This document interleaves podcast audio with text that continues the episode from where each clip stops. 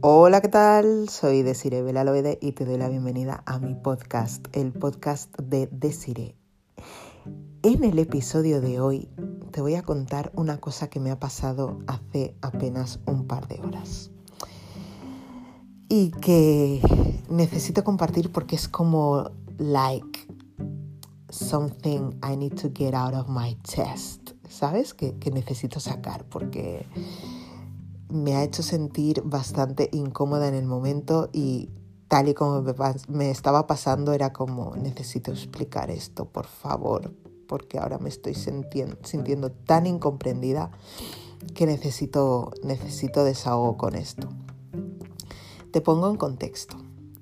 Esta tarde he ido a una tertulia que ha tenido lugar en una de las bibliotecas municipales de mi pueblito, Vilanova y la Geltrú.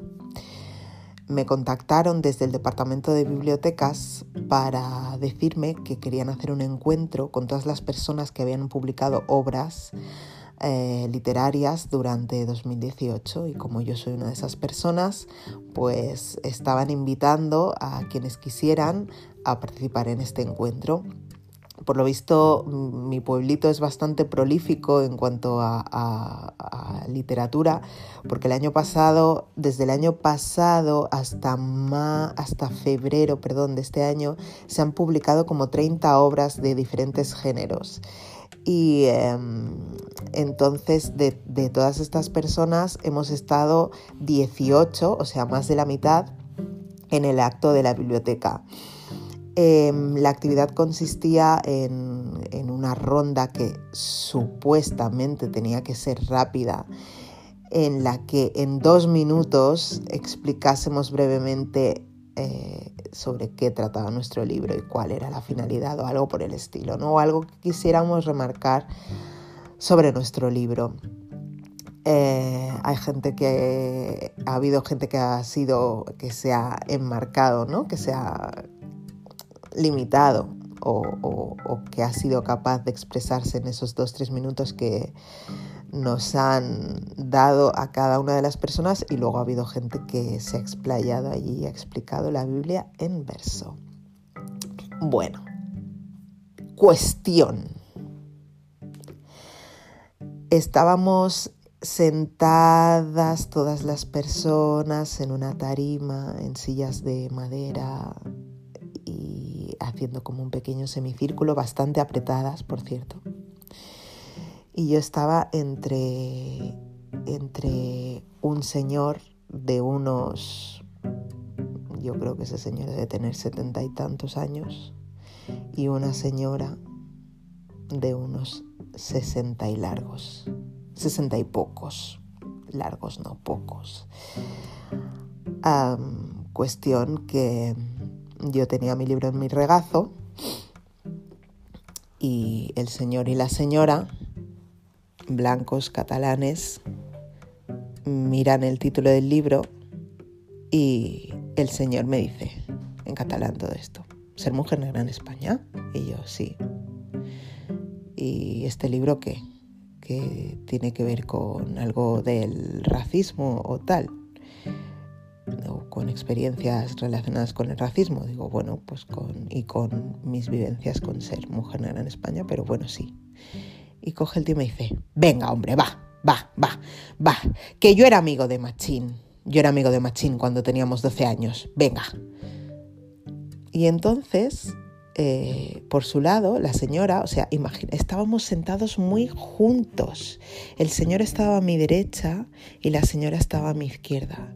Y la señora eh, me ha dicho, bueno, yo he tenido, también en catalán, yo he tenido nueras... Em, nueras negras y ellas están muy contentas ¿eh? y a, ellas les ha ido todo bien.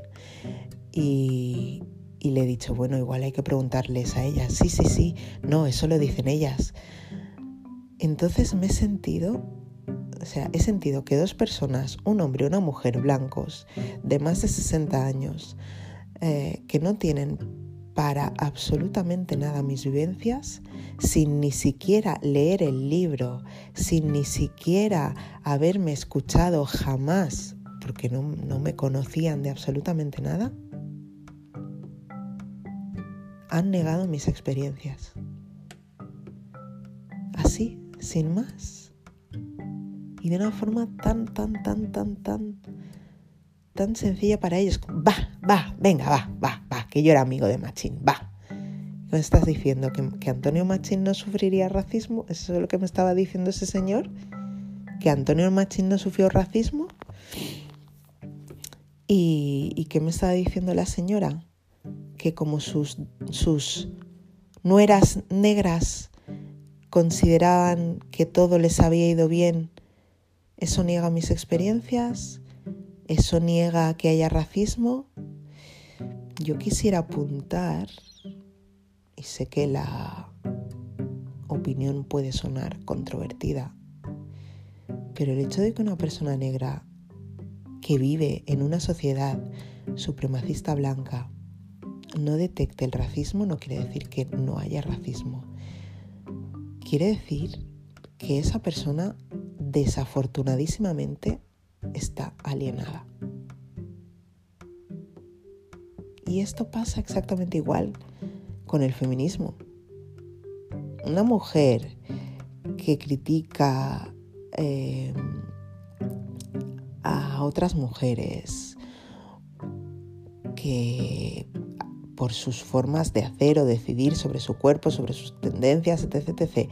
Una mujer que perpetúa y que repite patrones patriarcales y machistas, una mujer que dice que no hay machismo es una mujer desafortunadamente alienada. Porque esta sociedad es patriarcal y es sexista. El hecho de que esa mujer no detecte esas opresiones no implica que no existan. Y con el racismo pasa exactamente lo mismo. La opresión existe, la opresión es real, la opresión a veces es muy sutil. La opresión va más allá de la expresión máxima convertida en agresión física o verbal. La opresión eh, está ahí, está ahí y abarca muchos ámbitos y no la vemos como personas negras porque nos hemos educado dentro de esta estructura colonialista blanca y supremacista que nos ha impedido verla. Pero en cuanto empezamos a leer y a deconstruirnos y reconstruirnos como personas negras, empezamos a detectar muchísimas cosas.